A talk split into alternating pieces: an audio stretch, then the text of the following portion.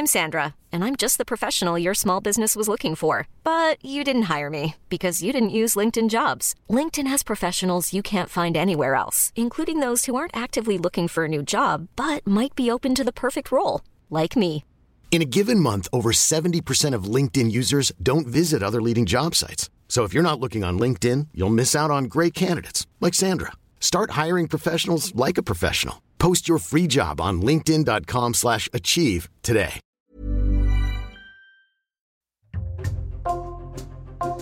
Bonjour, c'est Jules Lavie pour Code Source, le podcast d'actualité du Parisien.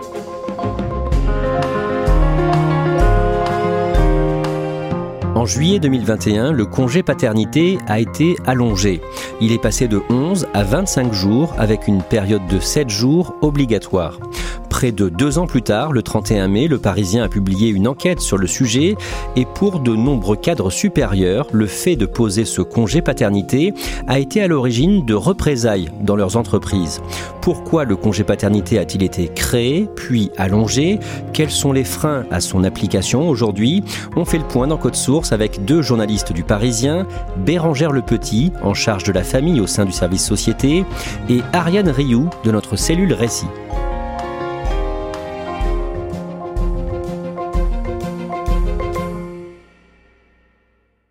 Ariane Rioux, vous avez recueilli des témoignages de cadres qui ont eu de sérieux problèmes avec leur hiérarchie après avoir posé leur congé paternité longue durée et ils ont accepté de vous parler mais avec beaucoup de prudence. Oui, il a fallu que je fasse un gros travail euh, de, pour les rassurer. Ça a duré assez longtemps avant qu'ils acceptent de me répondre parce qu'ils ont extrêmement peur en fait pour leur carrière ou soit de perdre leur travail. Il y en a même un qui m'a dit euh, si euh, je vous donne mon identité, je serai grillé à tout jamais. Vous allez nous raconter ces témoignages à la fin de cet épisode de Code Source, mais d'abord on va raconter euh, comment le congé paternité allongé a été créé. Bérangère Le Petit, le congé maternité, celui des mères, a été créé lui en 1909. Le congé paternité, celui qui nous intéresse aujourd'hui, a été mis en place en 1946 trois jours au départ et ensuite il n'y a pas eu de changement notable pendant des décennies jusqu'en 2001. Que se passe-t-il à ce moment-là? Eh bien, à ce moment-là, euh, c'est Lionel Jospin qui est le Premier ministre, Ségolène Royal, euh, ministre de la Famille. Il décide de mettre en place euh, ce qu'on appelle une conférence de la famille. Lors de cette conférence de la famille euh, sont débattus euh, différents sujets. Il s'agit de développer le- la résidence alternée en cas de divorce. On parle aussi autorité parentale, euh, donc refonte de l'autorité parentale.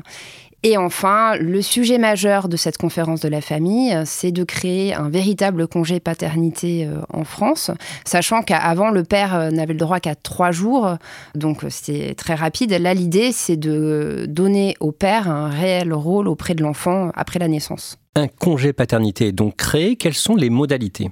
C'est un congé qui vient compléter les trois jours qui étaient alloués auparavant. Donc ça va être un congé de 11 jours. Donc le père euh, pourra avoir deux semaines auprès de son enfant. Ça, c'est une petite révolution euh, pour les pères en France. C'est un congé qui va être indemnisé euh, par euh, l'assurance maladie. Et euh, c'est un congé que tous les salariés pourront prendre en prévenant en amont leur employeur. Bérangère Le Petit, il y a deux grands enjeux derrière la mise en place du congé paternité. D'abord, c'est bon pour l'enfant, d'après les spécialistes. Alors ça, tous les psychologues, les psychanalystes le disent depuis des années. Il y a eu tout un tas de rapports sur le sujet. Le fait d'être présent près de son enfant euh, après la naissance, dans les premiers jours qui suivent la naissance, ça permet de créer un lien d'attachement.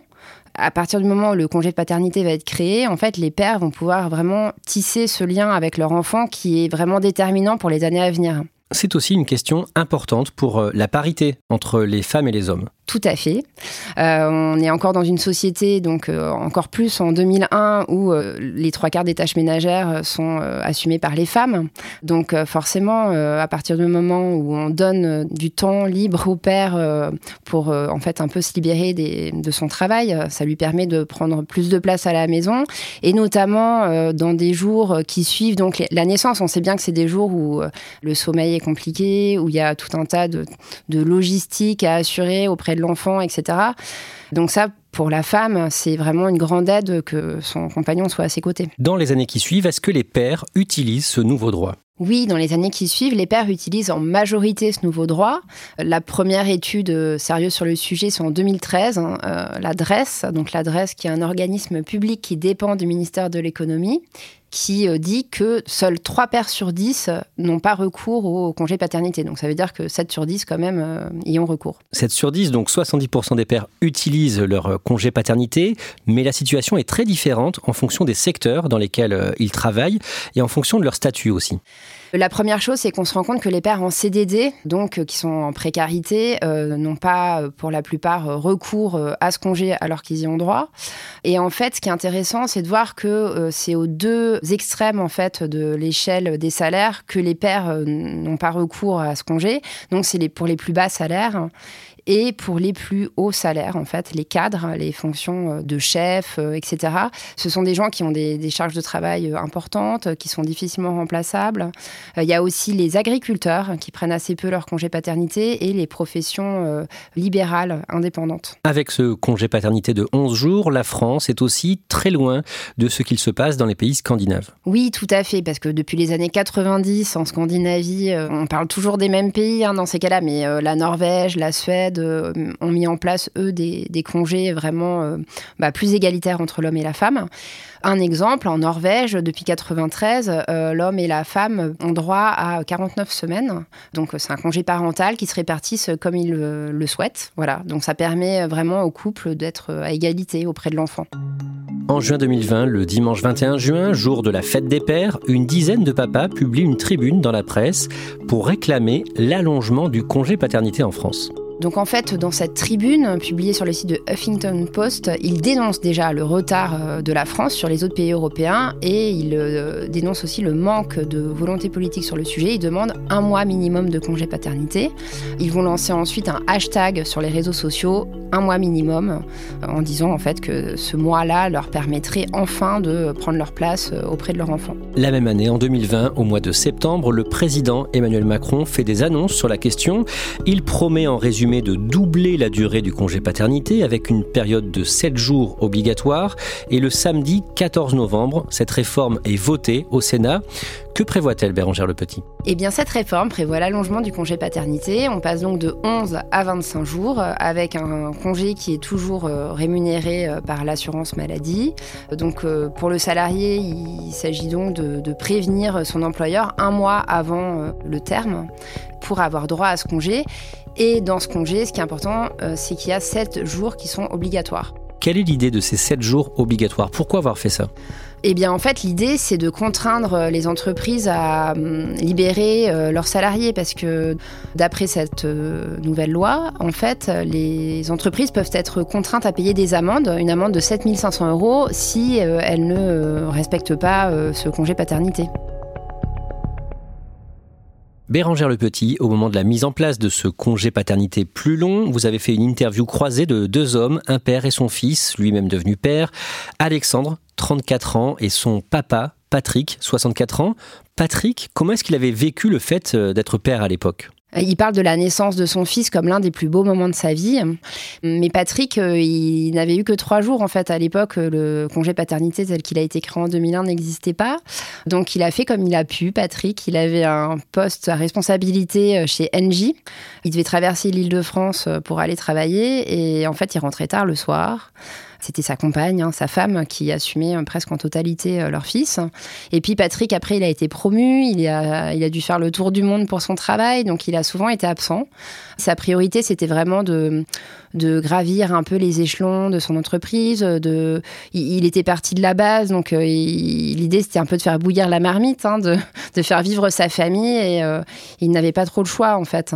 Et son fils, lui, Alexandre, Qu'est-ce qu'il fait de, différent aujourd'hui par rapport à son père? Bah, Ce qui est intéressant, c'est qu'Alexandre, euh, quand il parle de sa fille, euh, Ambre, lui, il dit euh, c'est ma priorité. En fait, euh, Alexandre, il, est cadre supérieur aussi euh, dans le domaine du luxe. Il a, il a beaucoup de travail. Il dit qu'il se réveille à 5 heures du matin parfois pour plancher sur ses dossiers, mais que par contre, il part à 18 heures pour s'occuper de sa fille le soir. Et alors, euh, il dit qu'il se prend quelques réflexions au passage quand même, hein, que voilà, tout n'est pas rose. Mais, mais pour autant, voilà, il fait vraiment des choix de vie pour se libérer du temps auprès de sa fille.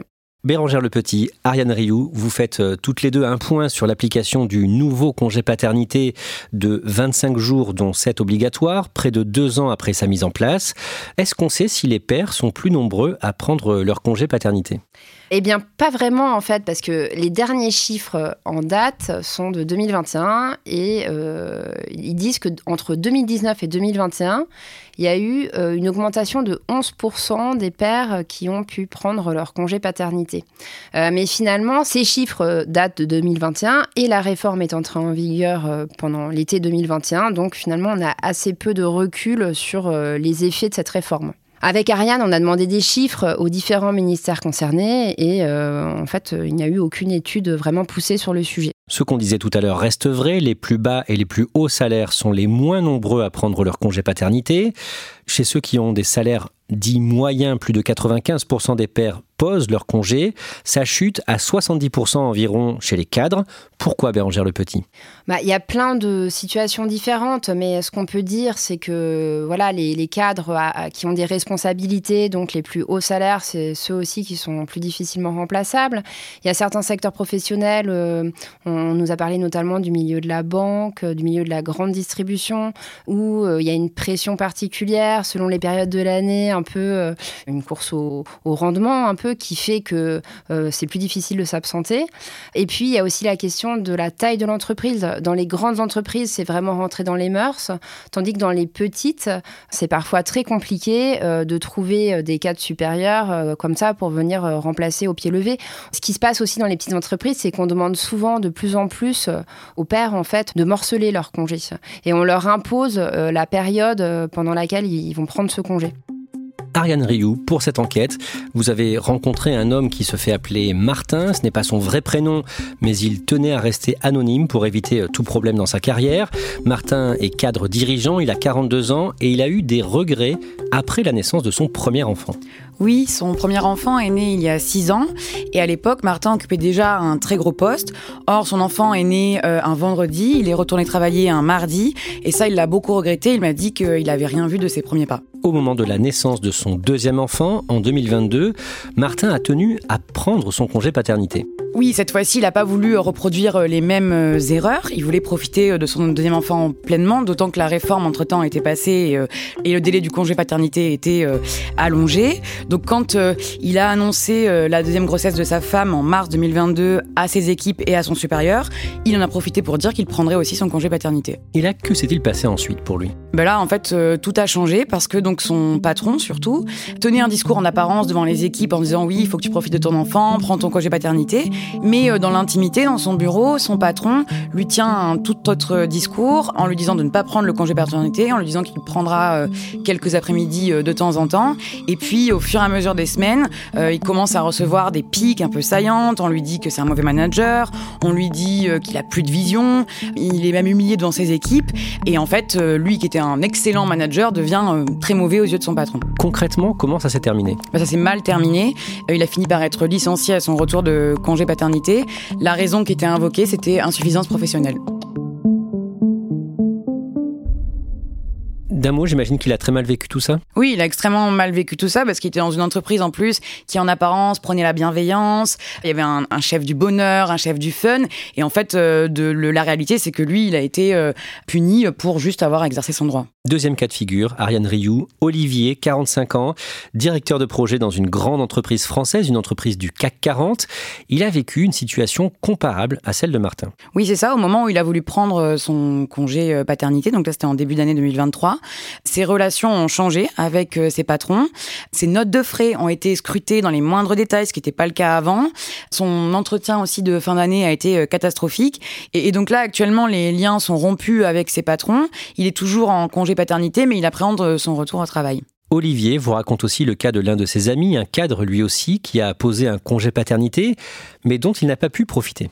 Ses chefs lui ont dit Ok, euh, tu peux le prendre, mais il faut que tu restes connecté. Donc il continuait de suivre les réunions, et au final, euh, il a posé son congé paternité, mais qui n'en était pas vraiment Ariane Rioux, Martin, dont on parlait il y a une minute, semble baisser les bras aujourd'hui. Oui, euh, aujourd'hui, il est complètement dépité. Il a retrouvé un travail dans une nouvelle entreprise. Euh, mais quand je lui ai demandé s'il avait des regrets, il m'a dit que oui, que si euh, il avait dans l'avenir un troisième enfant, il ne reprendrait pas son congé paternité. Bérangère Le Petit, on voit ces cadres qui ont des très grandes difficultés à poser leur congé paternité et à en profiter réellement. Est-ce que le gouvernement a conscience de ce problème? Alors peut-être qu'il en a conscience, mais en tout cas, euh, il n'y a aucune communication sur le sujet, aucune réunion ni conférence de presse organisée. Il faut dire aussi que hum, depuis euh, la réélection d'Emmanuel Macron en 2022, l'organisation euh, du gouvernement a changé. il n'y a plus de ministère euh, ou de secrétariat d'État en charge des familles. Donc c'est peut-être aussi pour cette raison que voilà, le sujet est complètement passé aux oubliettes.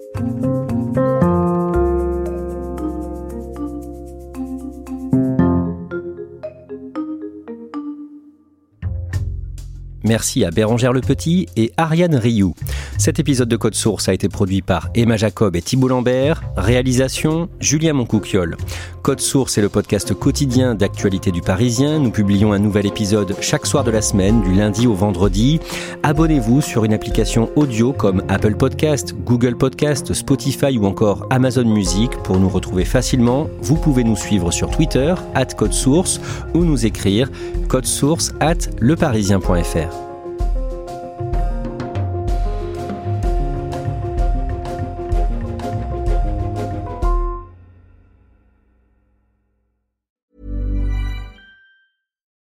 It's the Kia Summer Sticker Sales Event, so give your friends something to look at, like a B&B with an ocean view, an endless field of wildflowers, or a sunset that needs no filter.